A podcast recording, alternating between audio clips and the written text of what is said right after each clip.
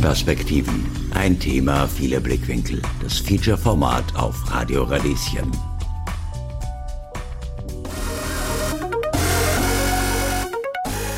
Ich weiß, dass ich jetzt studiert habe, hängt nicht davon ab, dass ich so super engagiert war oder so super intelligent, sondern das waren eben auch Zufälle in meiner Biografie. Ich pack das schon, ich, ich schaffe das mit dem Kind, ich schaffe das mit dem Haus. Überhaupt anfangs vom Studium habe ich nicht gewusst, wie reagieren Leute, wenn ich sage, okay, mein Papa ist Fleischhacker oder so. Also wenn du jeden sagst, mit viel Arbeit könntest du vom Tellerwäscher zum Millionär kommen, dann hast du halt mehr hart arbeitende Menschen. I'm sorry, aber das ist ein Blödsinn. Zum Beispiel Leute, die jetzt schon Uniprofessorinnen sind, gesagt haben, ja, sie wollen nicht öffentlich darüber sprechen, weil das wird ihnen eher schaden als sonst etwas. Ich muss ehrlich sagen, ich hasse diesen sozialen Aufstieg. Studier entweder Medizin oder Jus, weil dann bist du irgendwann mal wer.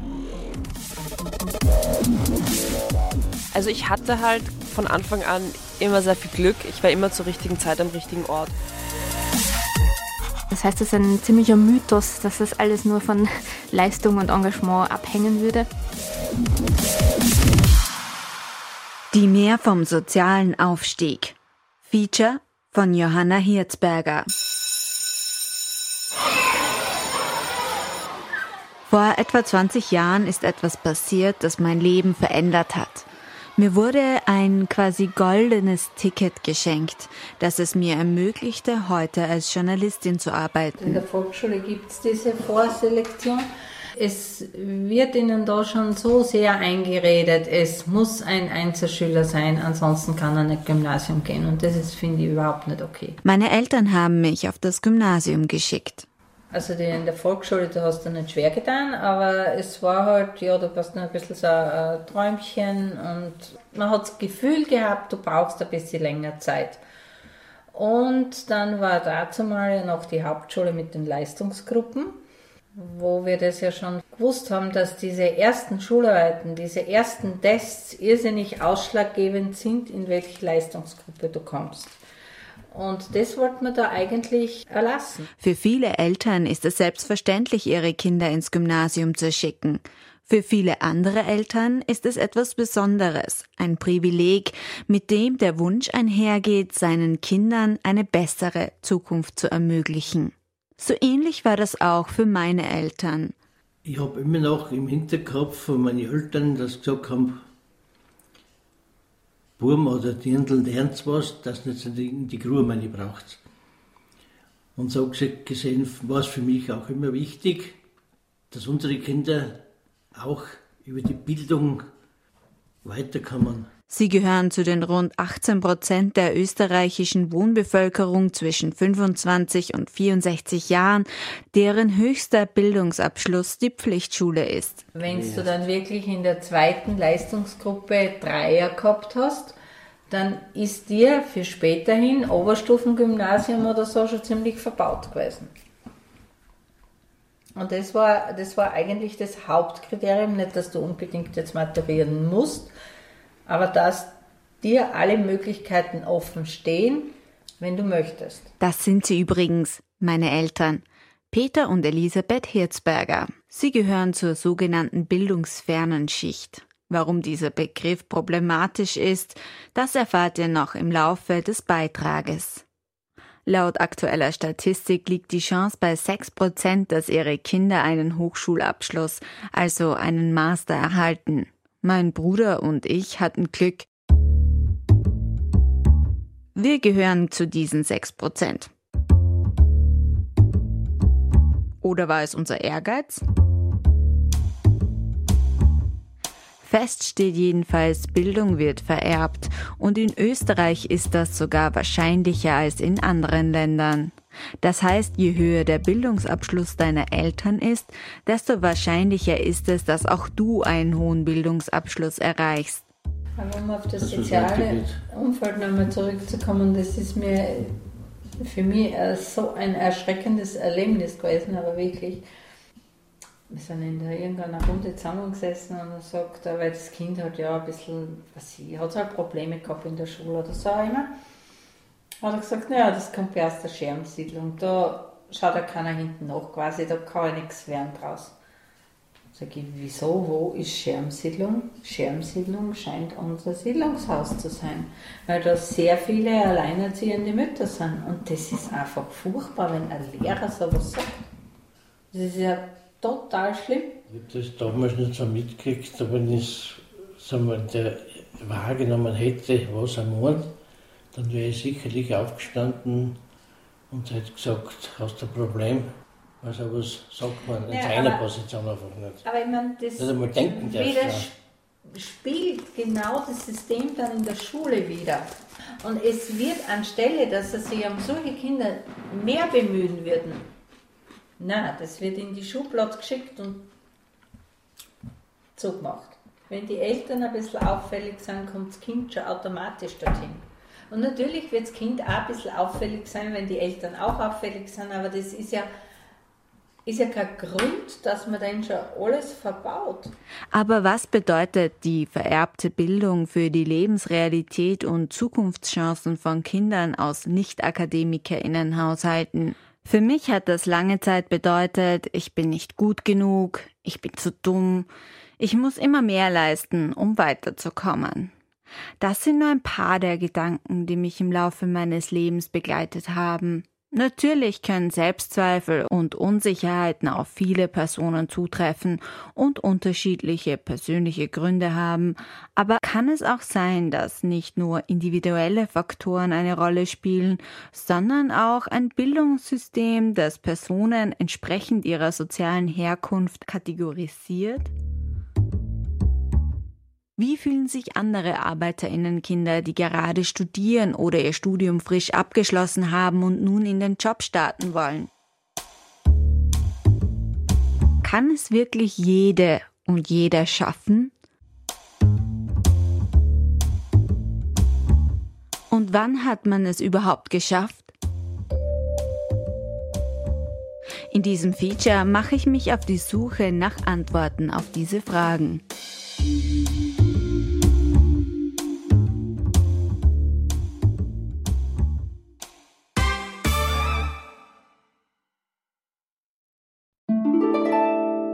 Kapitel 1 Klassismus Die Diskriminierung auf Basis sozialer Herkunft Eine Frau, die sich in Österreich sehr intensiv mit gesellschaftlichen Benachteiligungen von ArbeiterInnen beschäftigt, ist Brigitte Teisel. Sie ist Journalistin, Erwachsenenbildnerin und selbst ArbeiterInnenkind. Gemeinsam mit Bettina Aumeier hat sie das Buch Klassenreise, wie die soziale Herkunft unser Leben prägt, geschrieben. Darin erzählen elf Personen von ihrer Klassenreise, also ihrem unter Anführungszeichen sozialen Aufstieg. Diese Geschichten brechen jedoch mit dem Mythos des Aufstiegs durch Leistung.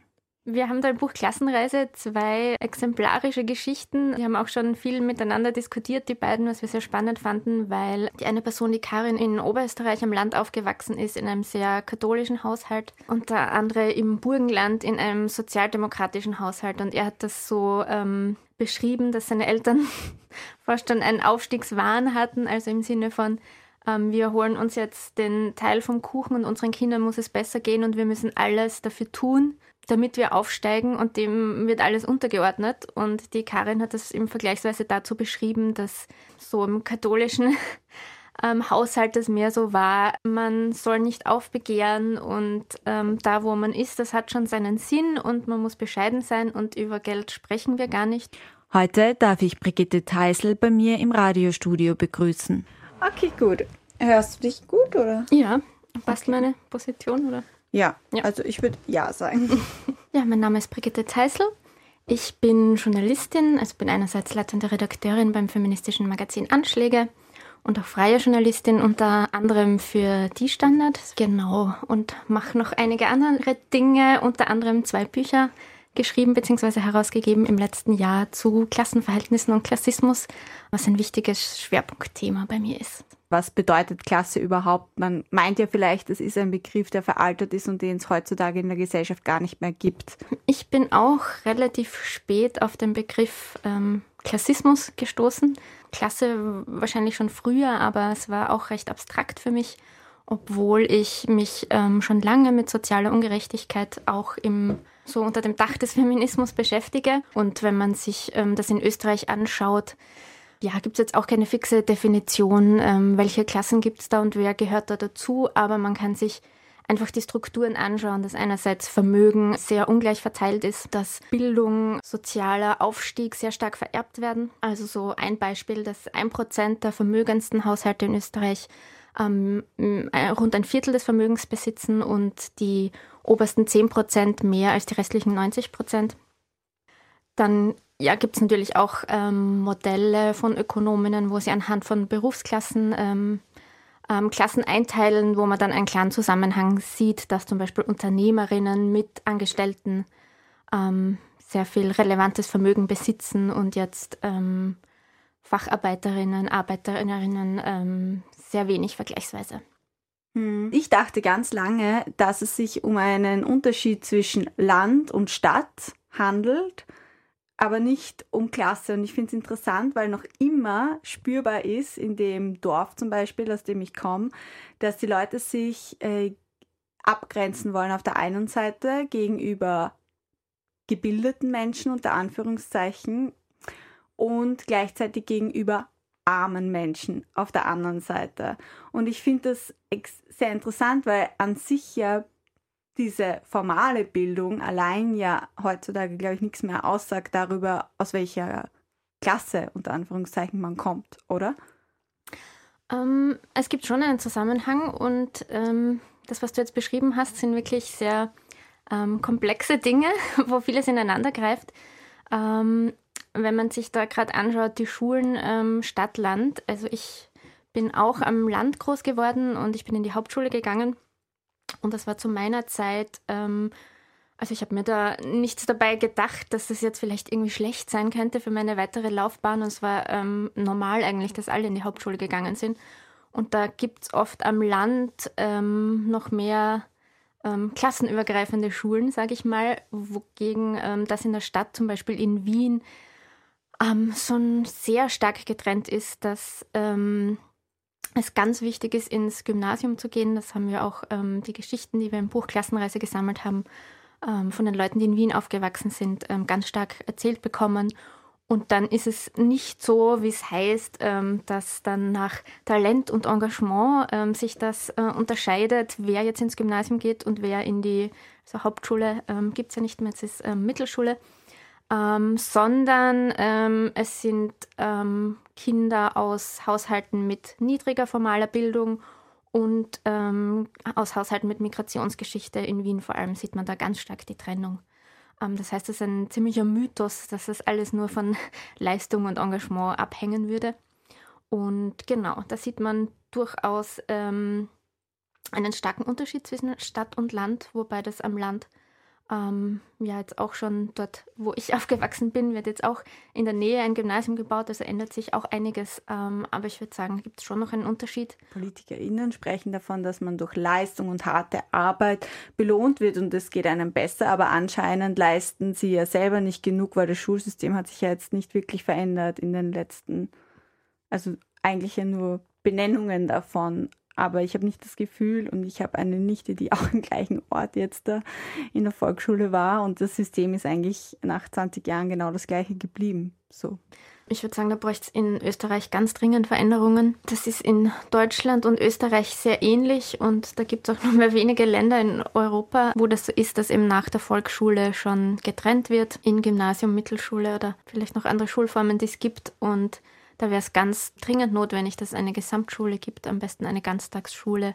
Und das sieht man auch in anderen Ländern wie Finnland zum Beispiel, dass das eine viel größere Chancengerechtigkeit herstellt. Kolleginnen von mir, die auch in Workshops viel mit Lehrerinnen arbeiten, erzählen mir, dass das da eben auch in der Ausbildung genauso Klassenverhältnisse eben überhaupt kein Thema sind und dass das dann von einzelnen LehrerInnen abhängt, die da sehr engagiert sind, die es natürlich gibt, aber man weiß aus der Bildungsforschung, dass, also das beschreiben Autorinnen ganz gut, die Anja Meulenbelt schon in den 80ern, so eine niederländische Wissenschaftlerin, dass die Schule einfach so ein Ort der Mittelschichtskultur ist, wo dann andere Sachen ähm, in der Sprache zum Beispiel automatisch abgewertet werden. Und auch, ähm, ja, da gibt es aus Deutschland zum Beispiel Studien wie Lehrerinnen allein anhand von äh, Namen schon Urteile treffen. Ähm, da gab es ja in Deutschland diese ganz große klassistische Debatte um Namen wie Kevin, die diese extrem diskriminierende Aussage von, ich glaube, das war eh von einem Sachbuchautor, dass Kevin kein Name, sondern eine Diagnose ist. Also wirklich heftige, klassistische Zuschreibungen. Und da wäre es total wichtig, dass im Schulsystem genau in die andere Richtung gearbeitet wird. Und da ähm, hapert es noch sehr, würde ich sagen. Aber zum Beispiel Sexismus oder rassistische Diskriminierungsformen, das ist ja mittlerweile schon viel populärer geworden, sich dafür auch zu solidarisieren. Bei dem Begriff Klasse habe ich nicht das, oder bei Klassismus habe ich nicht das Gefühl, dass sich da so viel tut. Mhm. Ja, ich würde sagen, mm, also es tut sich schon was, aber vergleichsweise auch, ähm, würde ich sagen, sehr viel weniger. Und ich würde sagen, der relevante Unterschied ist, wenn wir uns jetzt feministische Bewegungen anschauen, da gibt es eine starke Bewegung, ähm, wo ich mich solidarisieren kann und wo ich auch ähm, Empowerment rausziehen kann, eine positive Selbstdefinition.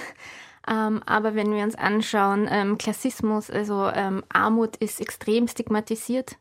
Ähm, auch in Österreich darüber zu sprechen, ist sehr schambehaftet. das heißt, wenn ich ähm, darüber spreche, wenn ich armutsbetroffen bin, da habe ich ähm, keine Vorteile davon, sondern werde eher noch abgewertet und beschämt.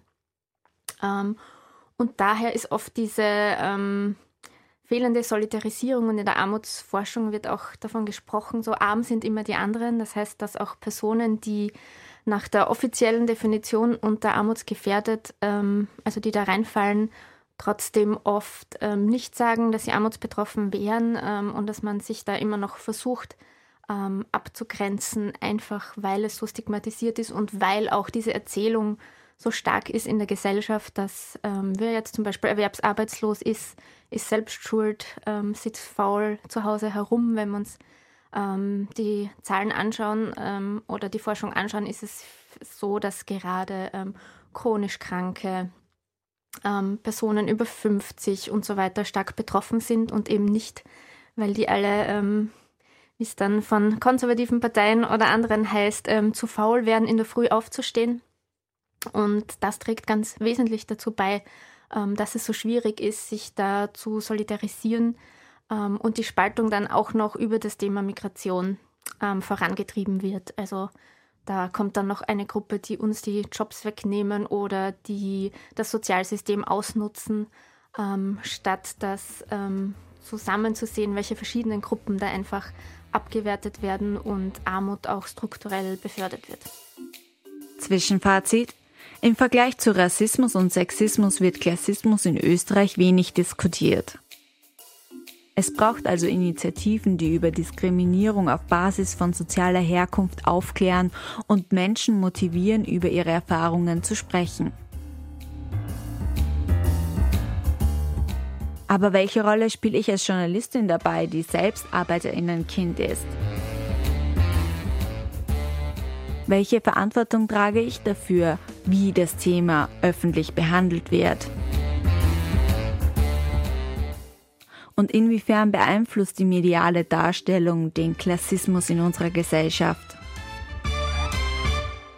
In der Zwischenzeit bin ich über Instagram auf Natalia Anders gestoßen. Auf ihrer Instagram-Seite thematisiert sie Klassismus und Rassismus im Journalismus. Kapitel 2 Journalistin sein muss man sich leisten können.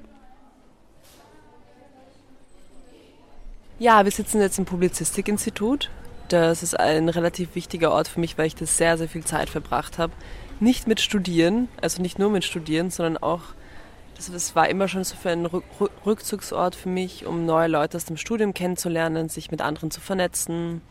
Ich bin über eine Freundin, die ich im Institut kennengelernt habe, zum Beispiel zu meinem Praktikum bei Biber gekommen. Ich habe da so viele Artikel geschrieben, einfach nur, weil ich das Institut so gerne mag Natalia wurde in Polen geboren, ist im Alter von fünf Jahren nach Wien gezogen und im 22. Bezirk der Donaustadt aufgewachsen. Also ich hatte halt von Anfang an immer sehr viel Glück. Ich war immer zur richtigen Zeit am richtigen Ort und habe gleich noch, glaube ich, bevor ich meine Matura geschafft habe, bin ich zu einem Online-Magazin gegangen. Also wurde ich halt eben gefragt, ob ich mitschreiben will, weil sie jemanden frisch von der Schule gesucht haben. Das Online-Magazin gibt es nicht mehr. Das haben wir auch gegründet. Das war leider nicht so erfolgreich, aber ich habe dort schreiben gelernt und ich bin über Arbeitskolleginnen bin ich dann zum ORF-Archiv gekommen, habe dort ein Praktikum gemacht. Das heißt, ich hatte immer, also ich kannte immer die richtigen Leute. Das war halt oft sehr, also ein guter Zufall. Von dem her hatte ich nie irgendwie das Gefühl, dass, es, dass ich nicht am richtigen Ort bin. Seitdem ich 18 bin, ähm, finanziere ich mich komplett alleine. Das heißt, meine Eltern geben mir kein Geld. Ich habe immer nebenbei irgendwie Nebenjobs gemacht. Zum Beispiel war ich bei der Rezeption oder ich habe gekellnert oder ich habe im Theater gearbeitet oder ich war eben bei dem Online-Magazin und habe teilweise zwei, drei Nebenjobs auf einmal gemacht.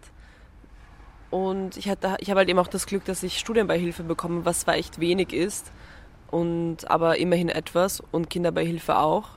Ich habe eben, ich komme aus Wien, also ich bin in Wien aufgewachsen. Das heißt, ich habe bis ich 19 war, habe ich noch bei meinen Eltern zu Hause gewohnt und dann später bin ich in eine WG gezogen.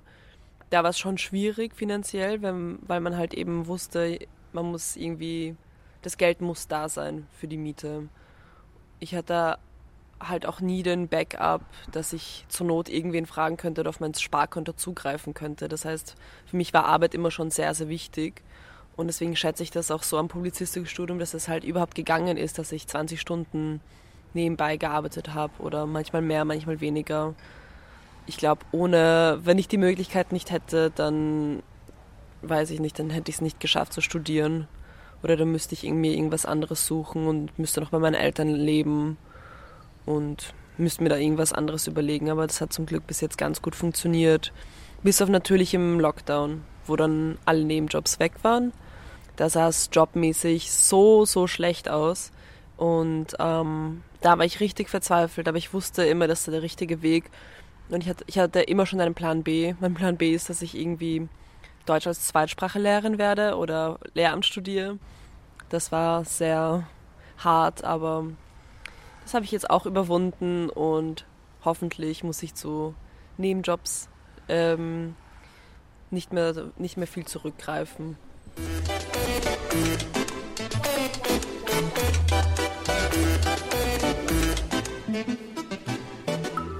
Irgendwie fühle ich mich von Anfang an mit Natalia verbunden. Nicht nur, weil wir beide Publizistik studiert haben. Ihre Erzählungen vom Studium, schlecht bezahlten Praktika und Nebenjobs erinnern mich auch an meine Zwanziger.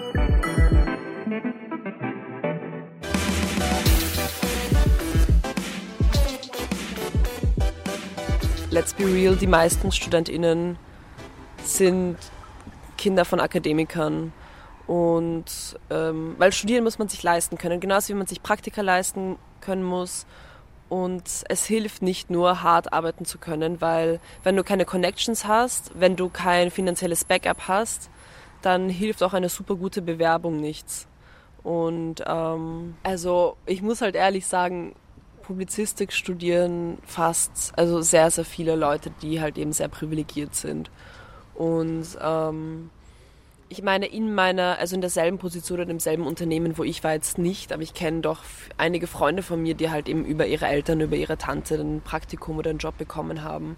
Ein Extrembeispiel da ist ein ehemaliger Studienkollege von mir, der die Publizistik-Steop dreimal nicht geschafft hat. Und das heißt, er hat sich sehr, sehr schwer getan im Studium.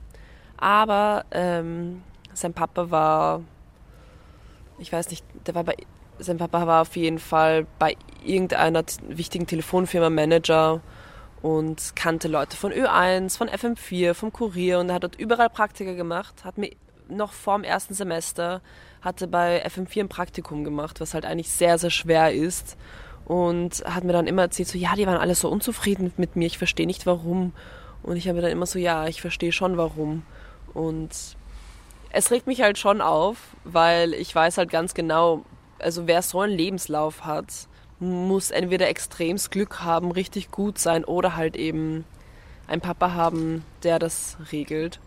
Und ähm, es hat mich, also es hat mich extremst aufgeregt, dass diese Person das halt einfach überhaupt null appreciated hat. die Möglichkeiten, die sie bekommen hat, weil ein Praktikum bei FM4, beim Kurier und bei Ö1 oder bei anderen großen Medien bekommt man nicht einfach so. Und da habe ich schon echt eingesehen, so ja, also mein Papa könnte mir kein Praktikum bei FM4 verschaffen. Und ich muss auch ehrlich sagen, dass ich, dass es einige Praktika gibt, die ich einfach nicht machen konnte, weil sie einfach so schlecht bezahlt waren, dass ich es mir einfach nicht leisten konnte. Ähm, zum Beispiel, es gibt ja teilweise Volontariate, die nennen sich selber Volontariate, wo du 40 Stunden arbeitest und 200 Euro bekommst. Ich wollte auch unbedingt in Berlin ein Praktikum machen, konnte es mir dann aber im Endeffekt nicht leisten, weil die meisten Praktika, die ich gefunden habe, waren unbezahlt oder, oder maximal 200 Euro im Monat. Ich musste immer nebenbei arbeiten und es nimmt einem auch sehr viele Chancen, weil ich finde es generell eine extreme Ausbeutung, Praktika so schlecht zu bezahlen, aber es ist dann wiederum ein Privileg, es sich leisten zu können, unbezahlt oder so schlecht bezahlt arbeiten zu können. Warte ganz kurz. Mhm. Kann ich kurz auf? Hallo. Cześć. Mama, ich bin gerade unterwegs. Also das Auto kannst du nehmen. Nee, nee, nee, nee. Okay, pa. Entschuldigung. Also meine Eltern sind, was das angeht, sehr streng. Sie wollten immer, dass ich studiere. Ihnen war es egal was. Und als ich gesagt habe, ich will Publizistik studieren, waren die so, naja, okay, aber willst du nicht vielleicht auch Medizin studieren? Und ich war so, nope. Ähm, aber dadurch, dass ich mir eben jobmäßig von Anfang an relativ leicht getan habe, weil ich gleich dann nach der Matura eben was gefunden habe, haben sie sich eigentlich keine Sorgen gemacht. Und ähm, also meine Eltern haben beide nicht studiert, beziehungsweise nicht fertig studiert. Und ich wusste halt, ich bin die Erste aus der Familie, die studiert. Und mir wurde immer eingeredet, wenn du studierst, hast du es mal im Leben leichter. Und ich weiß, es ist halt sehr, sehr utopisch und nicht die Realität. Aber ich hatte dieses Mindset immer und deswegen war ich so, ja, okay, ich studiere, das heißt, ich werde es immer irgendwie schaffen. Deswegen, es, es war nie irgendwie eine Skepsis da und sie supporten mich auch beide sehr und lesen alle meine Texte und teilen sie mit ihren Kollegen und der Familie, auch wenn die teilweise kein Deutsch spricht. Aber das freut mich doch immer Was sehr. Was ist so deine Kritik an, wenn wir jetzt konkret an unserem Entschuldigung, Berufsfeld, in unser Berufsfeld schauen? Mhm.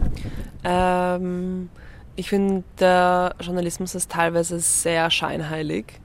Ähm, so nach dem Motto, ja, Support Feminism und wir sind voll für Diversität und im Endeffekt schaust du dir die Redaktionen an und an der Führungsposition sind nur weiße Männer und eventuell eine Frau, die natürlich auch die meistens einen österreichischen Nachnamen hat.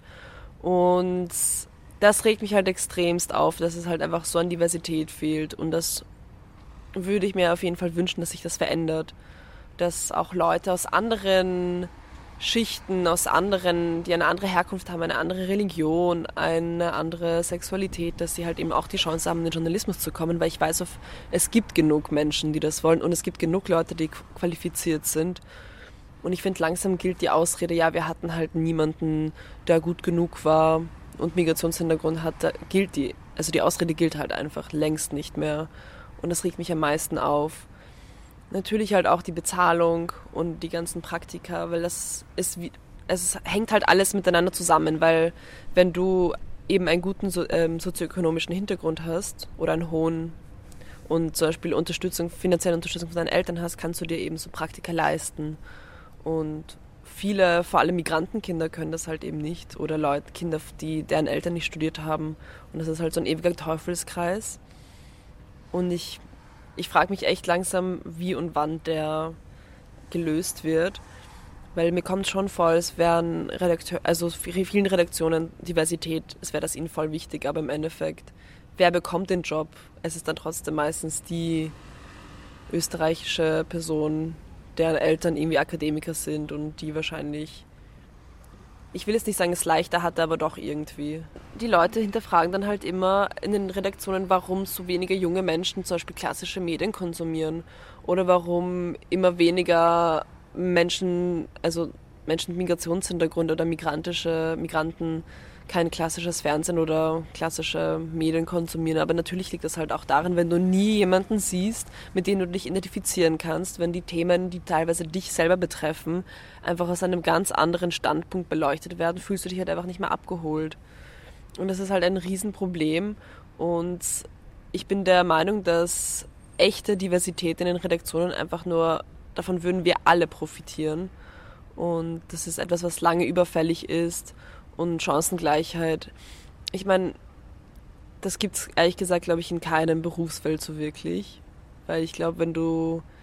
Es hat schon einen Grund, warum die meisten Akademikerkinder studieren und, und die meisten Arbeiterkinder vielleicht gerade mal den Bachelor schaffen, statistisch gesehen. Das hat auch schon seinen Grund. Und ich glaube, das ist nicht nur im Journalismus, sondern in allen Arbeitsfeldern. Aber der Journalismus oder die Medienwelt ist halt so wichtig, weil wir halt einfach. Also ich weiß nicht, wir sind einfach so wichtig für die Demokratie auch. Wir informieren die Leute, die Leute sehen uns, können zu uns raufschauen. Ja.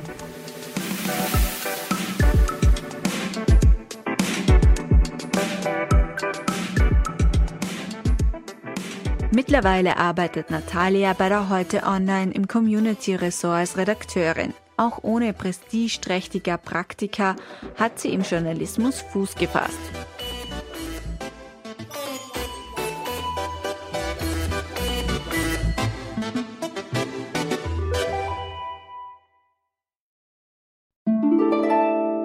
Kapitel 3 Aller Anfang ist schwer. So gute Noten wie möglich, so wenig Semester wie nötig und dabei auch noch auf seine finanzielle Absicherung schauen. Diesen Spagat kennt auch Alexandra Schwarz. Ich lerne die Oberösterreicherin ebenfalls über Instagram kennen. Sie ist ÖH-Referentin für Working Class Students an der Uni Wien.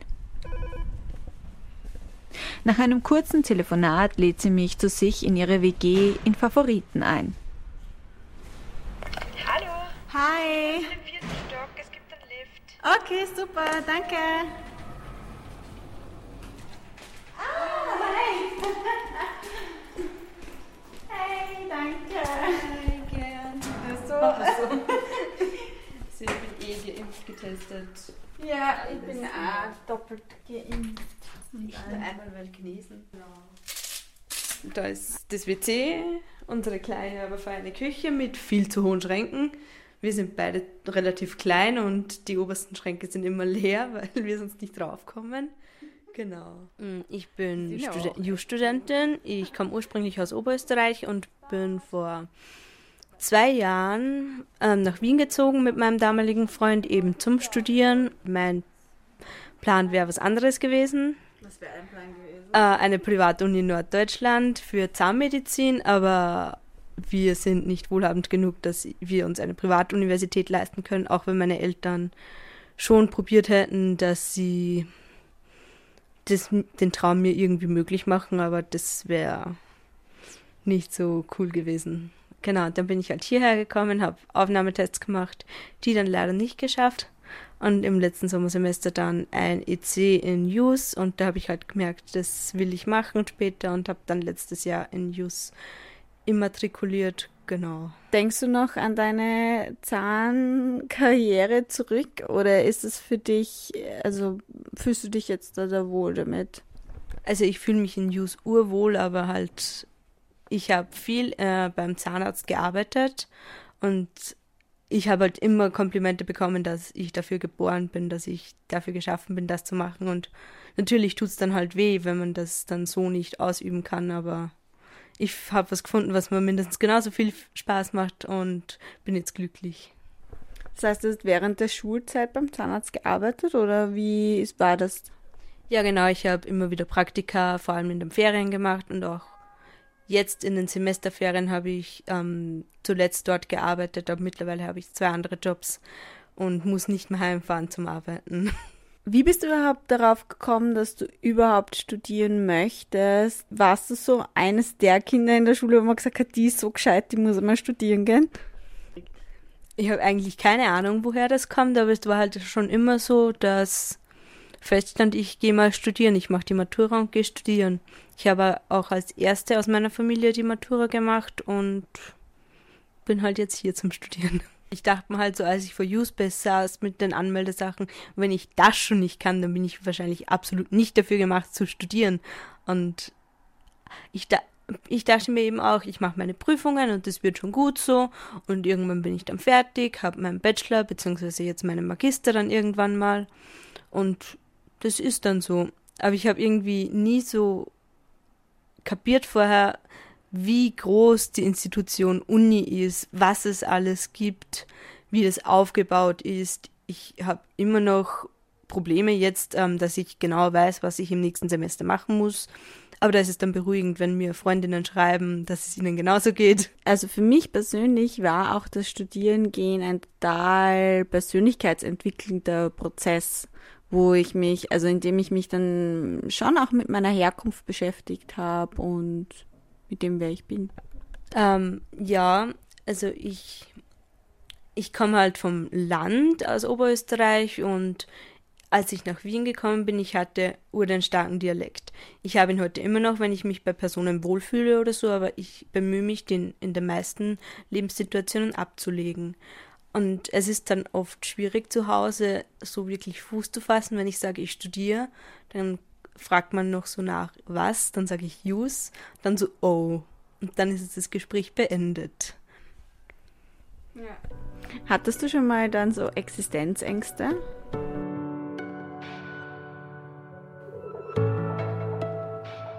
Mm, Existenzängste direkt nicht, aber es war halt schon, es gab schon Monate, wo das Geld dann knapp war oder knapp er war. Aber meine Eltern sind da auch sehr dahinter und fragen nach, ob finanziell auch alles passt.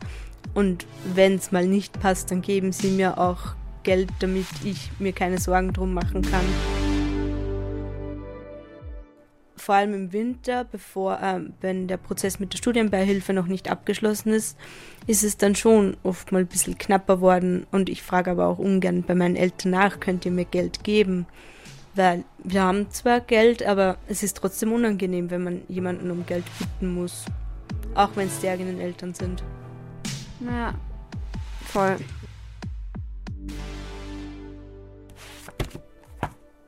Da haben wir jetzt nur Bücher für die 5.1. Ähm, manche Bücher kosten halt auch so viel wie ein Wocheneinkauf bei mir mal und das schockiert mich dann schon regelmäßig. Ich meine, ich benutze die Bücher auch sehr viel, aber so Relation Buch und Wocheneinkauf ist halt schon krass. Ja, es ist für viele nicht möglich, dass sie sich das leisten. Und ich denke mal halt, es wäre für die Professoren ein leichtes, dass sie uns einfach die PDF-Dateien oder irgendwas zur Verfügung stellen, was halt nicht gerade 50 Euro kostet, zum Beispiel pro Buch. Hast du da in den Bewerbungsprozessen, als das so schwierig war, auch mal an dir gezweifelt? Oder welche Gedanken sind dir da gekommen? Äh, also ich habe regelmäßig dann gezweifelt, als die Absagen reinkamen.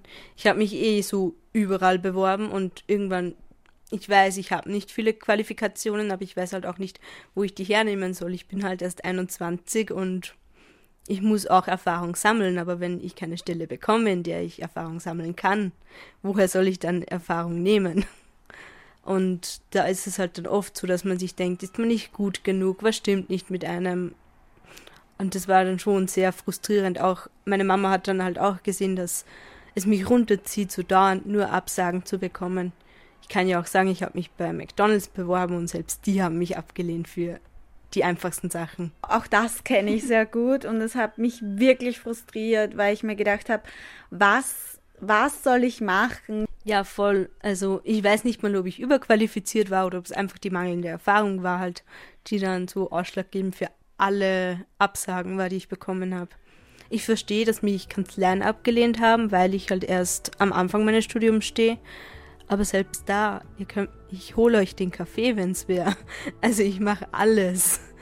Aber gebt mir den Job, damit ich Erfahrung sammeln kann, damit ich dann zukünftig bessere Chancen habe. Also ich glaube, man hat viele Chancen, wenn man halt wen kennt, der wen kennt und so dann in den Job reinkommt. Ich meine, so habe ich auch schon Jobs bekommen. Oder auch Freunde von mir haben so Jobs bekommen, aber es ist halt scheiße, wenn das so läuft. Nur über Beziehungen, nur über ich kenne wen, der wen kennt und du bekommst die Stelle so.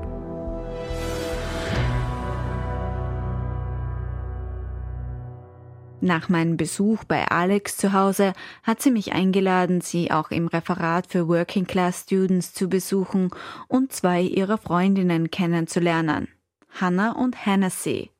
Alle drei studieren Jus und kommen aus Arbeiterinnenfamilien. Kapitel 4 Die Erwartungen der anderen Ja, ihr macht nichts, ihr Studierenden, ihr habt immer frei. Oh, du studierst, also musst ja eh alles wissen. Mhm. Ja, oder wie lange studierst du noch? Und du so, ja, ein Jahr. ja, ja, Vor zwei Jahren so, ja, ein Jahr noch. Mir so, ja, Studier entweder Medizin oder Jus, weil dann bist du irgendwann mal wer. Ah, ein brotloses Studium da. Ach, Jus, boah, so dann. trocken. Wie kannst du das studieren?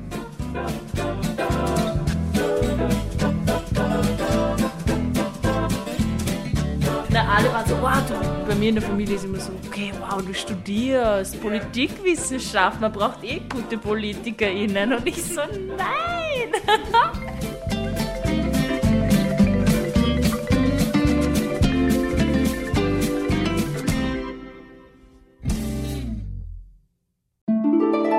Kapitel 5 Nicht auffallen. Bewältigungsstrategien von und für Working Class Students.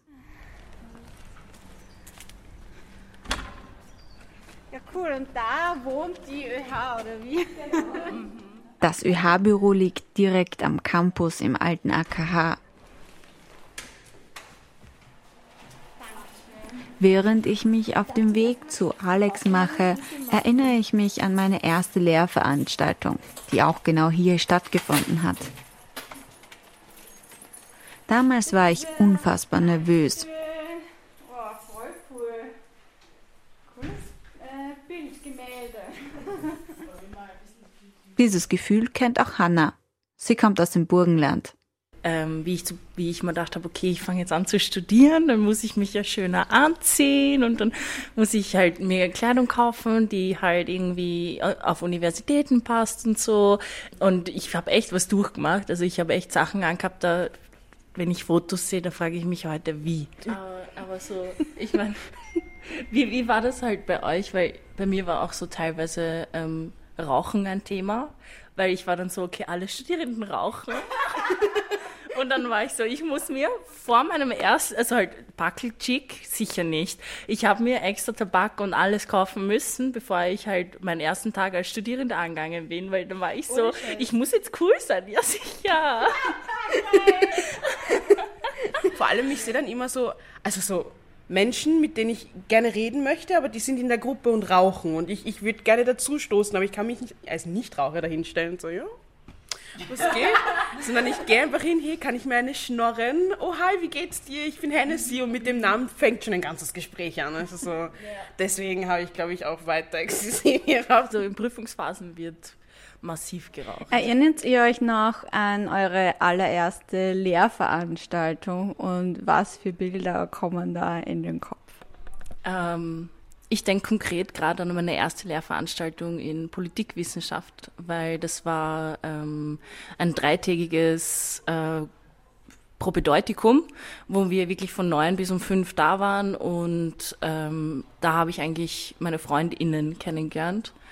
Ähm, und das war voll fein, weil es einfach so viele neue Eindrücke waren, so viele Studierende, ähm, aber auch teilweise sehr überfordernd mit den ganzen Informationen und wie was gemacht wird und so. Also ja. Aber ich bin ganz fehl am Platz vorgekommen so. Und auch die Infos, die dann der vortragende Professor dann gegeben hat zu Prüfungen, zu Use-Best, zur Prüfungsanmeldung, war irgendwie ziemlich viel und richtig überfordernd am Anfang.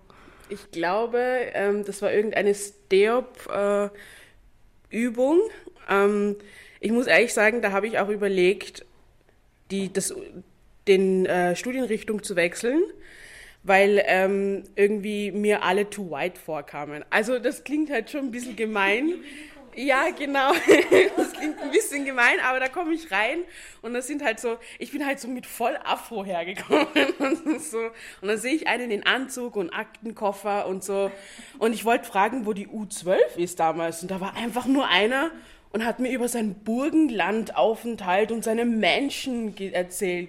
So ein blonder Simon. Ich war so, das interessiert mich nicht. Den hat es aber wirklich gefallen, dass er mir jetzt erzählt, wie toll sein Leben ist. Einfach so? Einfach so. Also er war nämlich, ich glaube, er hat mich gefragt, wo ich herkomme. Da war ich so Jamaika und er war so, wow. Ich bin aus Jamaika. So, genau. ich war auch eine halbe Stunde nach Wien. Genau so habe ich mich gefühlt. Also so, Jamaika finde ich so komplett andere Kultur einfach. Aber er wollte dann noch so überzeugen, Burgenland, Jesus Christ. Dann ist er noch mit seiner Menschen und seinen reichen Eltern, dass die Eltern auch Juristen sind und bla bla bla bla. Und falls ich Hilfe brauche, soll er mich, soll ich ihn einfach mal anschreiben und so und der kann mir immer helfen. Nein, danke. Aber danke. ja, sorry. Und äh, in der Lehrveranstaltung selber, was für ein Gefühl hattest du da, als du da zum ersten Mal gesessen bist? Also du hast ja eh schon gesagt, du, du hast das Gefühl gehabt, du möchtest vielleicht den Studiengang wechseln, aber... Ähm, nicht falsch verstehen, by the way, ich bin black. Für die Leute, die es nicht kapieren. Es kam mir too white vor einfach. Also ich war die einzige Schwarze mit Afro und, und halt so meinen Traditional Clothing. Also wir haben halt Nigerian Traditional Clothing. Und ich war so am Anfang immer, wenn ich impressen will, ziehe ich meine traditionellen Kleider an. Aber das war nicht am Juridikum der Fall. Also, glaube ich, so falscher Ort. Und ich bin hingekommen mit meinen traditionellen Kleidern und da waren einfach lauter White People und der Professor war white und ich habe auch teilweise ihre Akzente nicht verstanden. Aber das war für mich einfach echt so ein Kulturschock ein bisschen. Hennessy kommt aus Jamaika und Nigeria. Nach dem Tod ihrer Eltern ist sie 2016 mit ihrem jüngeren Bruder nach Österreich gekommen. Ihre Mutter war die erste in der Familie, die studierte. Sie war Diplomatin, aber sie war auch Putzfrau. Hennessy hat schon von klein auf durch ihre Mutter erlebt, wie schwierig der soziale Aufstieg ist. Ich muss ehrlich sagen, ich hasse diesen sozialen Aufstieg, weil ich fühle mich so in diesen, in dieser Klasse unter Anführungszeichen, wo ich bin, so unwohl. Heute befindet sie sich in einer ähnlichen Situation wie ihre Mutter damals, als sie selbst Kind war. Sie geht arbeiten, meistens muss sie mehrere Jobs machen, um über die Runden zu kommen denn sie finanziert nicht nur sich selbst, sondern auch das Leben ihres Bruders. Es gab wirklich Tage, wo wir ein, zwei Monate gar kein Geld hatten, um Essen zu kaufen. Oder wo ich einfach zwei Wochen lang nicht wirklich was gegessen habe, damit er isst. Und ich jedes Mal ins Gesicht lügen muss, ich habe schon draußen gegessen, damit er isst. Weil wenn ich nichts esse, dann isst er obviously nichts und fühlt sich halt schlecht. Ähm, ich habe halt nur Glück, dass ich eine Patenfamilie gefunden habe damals, wo ich in der achten war und sie verlangt auch keine Miete. Das ist, glaube ich, so Gottes Geschenk, weiß ich nicht, aber es ist so das Einzige, was sie erwartet, ist, hätte sich Rasenmäher oder sowas.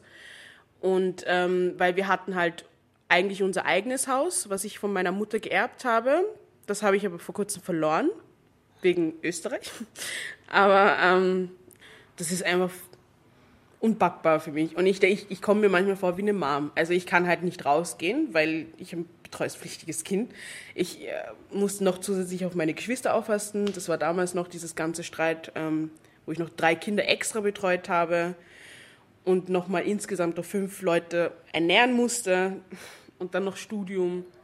Ich habe es echt nicht gepackt. Das, das nimmt einem mental so fucking mit. Er ist 15 Jahre alt und geht noch zur Schule. Für Hennessy ist es wichtig, dass es ihm auch mal etwas wird, dass er die Matura macht und studieren geht. Ich fühle mich schon ein bisschen ertappt, weil ich habe ich hab genau dasselbe Gespräch gehabt mit meinem kleinen Bruder. Und ich war, er war nämlich so, er weiß nämlich nicht, was er jetzt machen will, weil er hat, er ist in der Schule und lernt halt immer den gleichen unnötigen Stoff. Und ähm, er hat halt gemeint, er möchte irgendwas mit Dinosaurier machen. Und ich war dann so, ja, aber du brauchst halt die Matura und du solltest im Gymnasium bleiben, weil ich, ich, das ist so dein kleines Kind da und du willst, dass er irgendwie nicht später dann noch struggelt und man braucht halt irgendwie, ich habe das Gefühl, man braucht für alles heute die Matura und ich will eigentlich, dass er machen kann, was er will, weil er will so vieles. Er, also es gab Zeiten, wo er noch so kreativ war. Also so, er möchte Fotografer werden, er möchte Handy reparieren, I don't know. Er möchte ähm, Dinosaurierknochen ausgraben und mittlerweile ist es so, ich habe keine Ahnung, was ich mehr machen will, weil einfach die Professoren, also irgendein Professor, ich nenne keine Namen und ich hasse den Typen so sehr, der, der geht zu meinem Bruder hin und sagt, das kannst du nicht werden, dafür bist du nicht schlau genug. Und ich denke mir nur so, das ist dein Scheiß Ernst. Und ich habe angerufen und hab, war komplett außer mir. Also ich so, no one tells that, my little brother, except me. Thank you. Und ähm, die waren dann nur so, ja, beruhigen Sie sich, das haben wir ja nicht so gemeint. Oh, eben. Und ich war, und ich habe am Anfang diesen voll glücklichen Jungen gesehen, der an seinem ersten Tag so glücklich war, in eine Schule zu gehen, weil er in, in Nigeria, das war der letzte Aufenthalt, wo wir waren, war er einfach literally homeless und konnte nicht in die Schule gehen, weil in Nigeria kostet es fucking viel Geld, um ein Kind in die Schule zu schicken. Und dann kann man hier viel billiger und günstiger auch gratis in die Schule gehen und er hat sich so gefreut, wieder Kinder kennenzulernen. Und das erste, was er, was, erster Tag kommt er nach Hause und ist am total weinen, weil sich die Kinder lustig gemacht haben, dass er nicht Deutsch konnte oder halt, dass er nicht lesen konnte. Aber die Lehrerin wollte trotzdem, dass er vor der Klasse liest, obwohl er mehrmals gesagt hat, bitte zwingen Sie mich nicht hier zu lesen. Und dann kommt von so einem voll glücklichen kleinen Jungen ein, ein voller, ein Junge, der äh, mich fragt, warum bin ich schwarz, weil schon wieder irgendwer ihn irgendwas genannt hat in der Schule. Oder ich weiß nicht immer, was ich jetzt mehr werden will, weil meine Lehrer eh sagen, das werde ich nicht schaffen. Und es ist so, what is your problem? Er ist gerade mal 15 und hat sein Leben noch vor sich. Es ist so, und damit dieser Wunsch in Erfüllung geht, investiert sie neben Jobs und ihrem Just-Studium alle Zeit und Kraft, um ihn in der Schule zu unterstützen und mit ihm zu lernen. Vor allem das Individuum wird ja gar nicht gefördert. Also wir hatten das komplett anders in Südafrika zum Beispiel. Also da musste ich, da gab es halt Mathematic Basics und dann halt erweitert. Und für die Leute, die halt nichts mit Mathe machen wollen in Zukunft, müssen es auch nicht, also machen Basic. Und das ist dann halt so multiplizieren und rechnen und also einfachere Sachen, die man halt fürs Alltag braucht oder halt like um, how to pay your taxes or how to know what you did for whatever. Das haben wir in Mathe gelernt. Dieses graue Schwarz-Weiß-Denken und wenn du das oder das werden willst, musst du erstmal jetzt trotzdem die Schule schaffen. Und die Schule hat halt eben das System. Äh, ich wollte in der Unterstufe wechseln in die Hauptschule, ähm, weil ich gemerkt habe, es passt einfach nicht. Ich ich bin viel zu überfordert und ich kann mich noch genau an dieses Gespräch erinnern mit meiner Mutter, die halt super strebsam für mich war und immer alles wollte, dass ich immer ins Gymnasium gehe und so.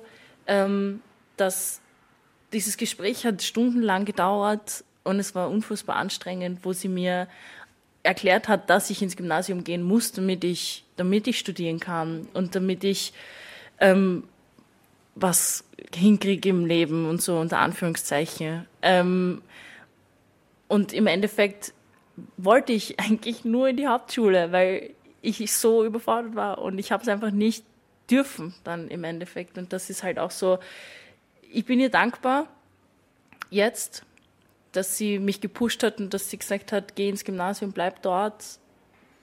Dieses ewig lange Gespräch.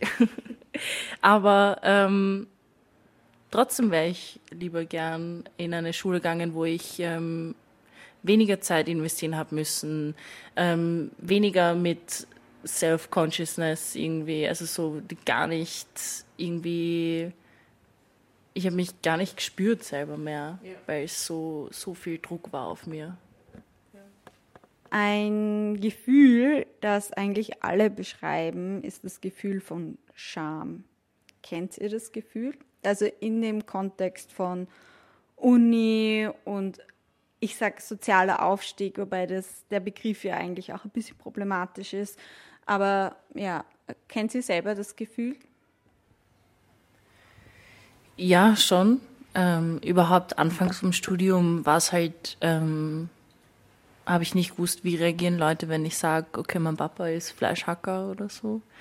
Ähm, und auch so, wie sozialisiert ich war, also wie un unterschiedlich anders sozialisiert ich war ähm, und wie, wie sehr das gerade eben auch aufbricht von wegen, ähm, eingefahrenen Denkweisen und so ähm, und Sachen, für die ich mich nicht schämen muss, für die ich mich geschämt habe, sondern die ich jetzt auch widerlegen kann mit, so bin ich aufgewachsen, so war der Kontext und so war die Beziehung zu meinen Eltern und so, wofür ich zum Beispiel dann auch nichts konnte. Als Kind ist man ja dann zum Beispiel so, wie es, wie die Eltern sind eigentlich. Und das bricht ja dann erst so irgendwie dann erst auf, wenn man dann wirklich sich selbst, also wenn man eine selbst wird, so.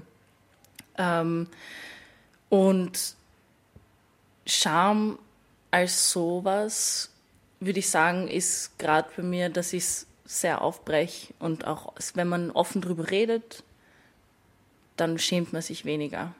Und wenn man in einer, wenn man mehrere Leute hat, die das Gleiche erlebt haben, erleben, das durchgangen sind, wenn man sich da austauscht, wenn man da gemeinsam reflektiert, dann ist das Schamgefühl auch geringer. Also ich bin sehr stolz auf meine Herkunft, dass ich halt jetzt da stehe, wo ich stehe.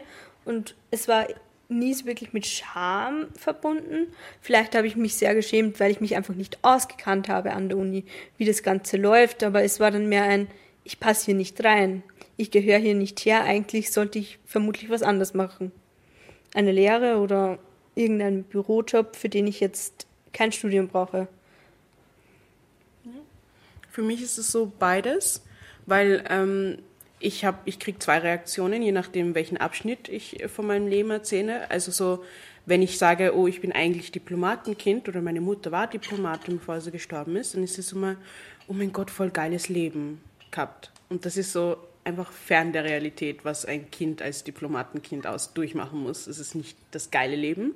Und dann gibt es halt eben den Abschnitt von meinen Eltern, wo es einfach am schlimmsten war. Also meine Mutter war ja nicht einfach so Diplomaten, äh, Diplomatin, sondern sie hat vieles durchgemacht im Leben. Und sie hat nicht nur like from häuslicher Gewalt hin bis zu auch wie ich zwei, drei Jobs haben müssen, um ihr Studium zu finanzieren und bis hin zu irgendwie was machen, um jemanden zu kennen, der in dem Netzwerk ist und schneller dorthin zu kommen. Also sie hat viel durchgemacht. Aber das erzähle ich halt nicht gerne, weil es halt, das war die Sache meiner Mom und die Sache von der Familie. Ähm, aber die, da hört man immer so, also es, es gab schon Tage, wo ich mich geschämt habe zu sagen, hey, meine Mutter ist, putzt gerade Klo in irgendeinem Hotel, um sich das Studium zu finanzieren. Ähm, als Kind, weil es halt ich, weil ich immer in so Klassen waren, wo halt die Eltern eh voll wohlhabend sind und und keine Ahnung und meine Mom eigentlich nicht wirklich viel hatte, aber trotzdem äh, daneben gearbeitet hat, um mich in eine halbwegs vernünftige Schule zu stecken. Ähm, und dann waren immer die reichen Kids und dann waren halt immer Leute, die gedacht haben, wir sind reich, aber eigentlich nicht wirklich, weil sie halt Haushälterin war oder sowas. Aber sie hat es halt durchgemacht und sie hat es geschafft im. Also, ich hasse das Wort. Sie hat es geschafft im Leben. ähm, aber sie hat es halt geschafft. Und ich finde, ich kriege dann immer die zwei Reaktionen vom Kind, wo ich immer sagen musste, meine Mutter putzt eigentlich gerade das Klo von jemandem oder halt meine Mutter ist Diplomatin und da kriege ich immer zwei verschiedene Reaktionen. Und das ist dann immer so, beide scheiße. Also beides ist scheiße, weil das Kind, wenn man in der Gruppe, wie Hannah gesagt hat, ist, ähm, wo alle dieselben Erfahrungen haben, ist es weniger embarrassing, weil dann ist jeder immer so, oh mein Gott, du auch, ja, ich auch, kein Problem. Und it's less judgmental. But um, if I say like, uh, uh, oh, I'm a child of a diplomat, then it's always like, oh my God, such a nice life und du bist hier herumgereist, aber so als, als Kind ist so, jedes Mal neue Leute kennenlernen, du kennst die Sprache nicht, du wirst gebullied jedes Mal, wenn du die Sprache nicht kannst, wie mein Bruder auch in Österreich gebullied wurde. Das ist nicht so witzig. I like, I, I rather have my mom that had time for us and she was doing maybe like a minimal job or low skill job than having a mom that was barely around. But we were more wohlhabend. Ich bin ehrlich mit euch und mit mir selbst. Damit habe ich nicht gerechnet. Ich weiß auch, um ehrlich zu sein, nicht, wie ich auf Hennessy's Geschichten reagieren soll. Vielleicht ist es die beste Reaktion, einen Weg zu finden, unsere Erfahrungen öffentlich zu machen und damit gemeinsam für ein gerechteres Bildungssystem einzustehen. Am Ende des Beitrages stehe ich noch immer vor der Frage, welche Rolle übernehme ich als Journalistin? Darf ich als Betroffene überhaupt über das Thema berichten? Immerhin könnte man mir unterstellen, nicht objektiv genug zu sein. Andererseits, wie objektiv können Menschen aus Akademikerinnenhaushalten über das Thema berichten, wenn sie auch nur eine Seite der Medaille kennen? Und was denkt ihr?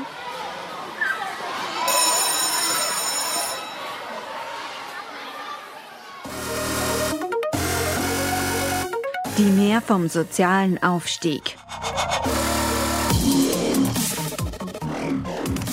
Feature von Johanna Hirzberger.